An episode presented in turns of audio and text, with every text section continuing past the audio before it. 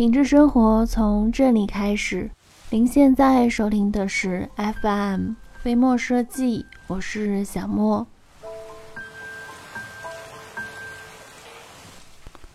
吵吵吵吵死了！除了吵还是吵，到处都是声音，想找个安静的地方，没有人打扰，没有任何的声音，真的是太难了。即使是在深夜，这座城市依然是爬满了各种的噪音。马路上车来车往，小孩的啼哭声，汽车的鸣笛声，街上各种关门声，稀稀疏疏的广告声。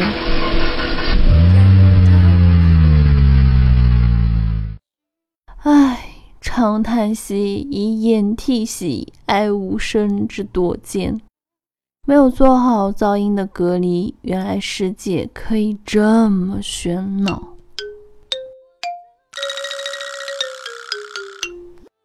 有一种痛，只有经历了才刻骨铭心。所以，对正在装修的，或者是即将踏上装修这条不归路的，小莫良心建议。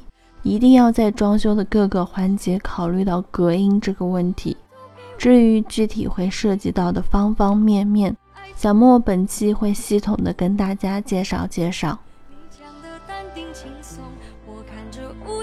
首先从墙面说起，墙面的建造不仅仅包括墙壁的处理，同时还包括门窗的选择。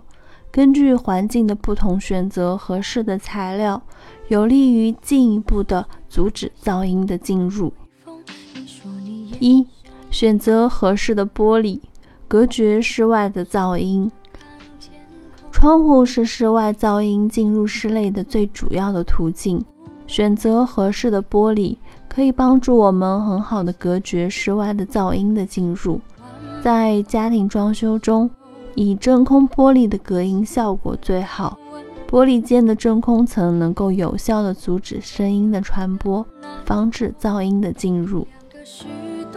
二、选择优质的门材，阻隔噪音的烦恼。在选择玻璃门材的同时，门的隔音效果同样不可忽视。门的隔音功能主要是取决于门板内芯的填充物。一般来说，简单的纸板隔断的门的隔音效果是最差的，而爆花板的隔音效果出众。另外，对于实木和复合实木而言，其材质本身的密度大、重量沉，所以隔音的效果很好。三、纹路凹凸的墙纸可以更好的削弱噪音，声音的传播在某些程度上和光的传播有些类似。不光滑的墙面能够很好的起到声音分散的效果，从而减少室内噪音的传播。所以在装修的时候，可以不用特意的去追求墙面的光滑，选择壁纸类表面有纹路凹凸的材料，反而更好的削弱了噪音。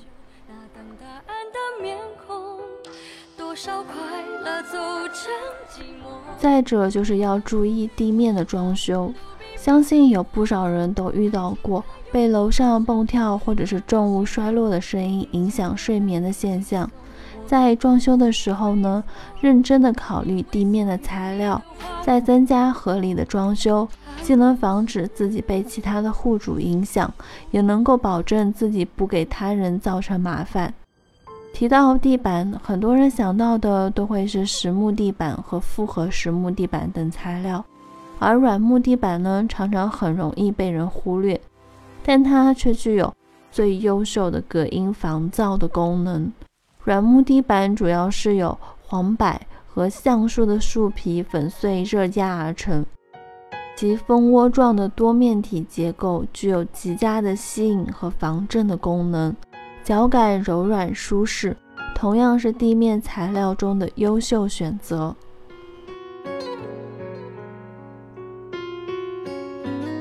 选择家具电器的时候，不仅仅需要追求价格的合理，同时呢，也要保证选购产品的质量过关。产生的噪音小，在高要求的基础上选择最合适的性价比的产品，也可以为日后的生活减少许多的烦恼。一、挑选家具多试验，避免细节的遗憾。家具一般最容易产生噪音的地方出现在滑轨和铰链等地方，所以在选购的时候呢，应该反复的滑动开关柜门，感受一下开关的流畅度，并且仔细的听一下连接的部分滑动的声音，以最静音的为佳。二，洁具的选择多比较，帮助改善家居的环境。洁具抽水的声音在宁静的夜晚总是会格外的注目，有时候呢，太大的声响甚至会把人从睡梦中惊醒。所以，清洁用具的选择和安装的位置也需要在装修过程中严格的计算。例如，避免马桶的水管直接的背靠客厅或者是卧室，这样呢，能够有效的减少水声的影响。三。灵活的布置电器，扔掉噪音的烦恼。选择电器，尤其是卧室中的电器，首先是要以静音为标准。在购买的时候，一定要看清楚电器的耗电登记和静音的等级，尽量的购买静音节能的电器。一方面减少家庭用电量，同时呢，也能够有效的改善居住的环境。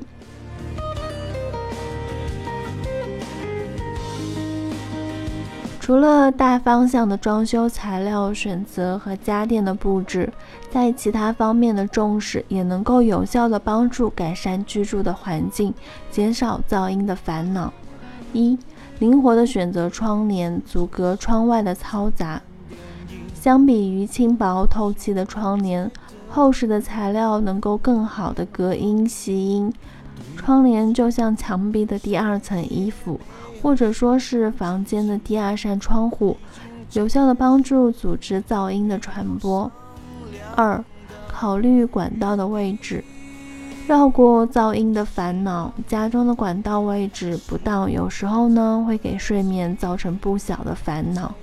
在装修前，充分的考虑这个房间的布置等，选择合适的管道走向位置，帮助家人不被头顶的水声所打扰。三、调整音箱的位置，控制声音的传播。不要将音箱呢直接放在地上，或者是挂在墙体上，而是使用弹性的吊钩或者是减震垫，在音箱和墙壁、地面间做一个弹性的连接，能够很好的控制噪音源的声音传播。自身静音的同时，也能够不影响到邻居的生活。我喜欢你是我独家的记忆，埋在心底。不管别人说。好了，本期到这就结束了。那在节目的最后，还是希望大家能够订阅、点赞、转发、分享。周一至周五同一时间定期的收听。另外呢，如果你有想和小莫分享的心情，或者是想和小莫说说你在生活中的一些居家经验，都可以在下方的评论区给小莫留言。当然，如果你在装修上遇到了什么麻烦，也可以在微信的平台给我们的团队留言。微信号直接搜索“合肥飞墨设计”这六个汉字，我们期待您的发言。没嫌弃。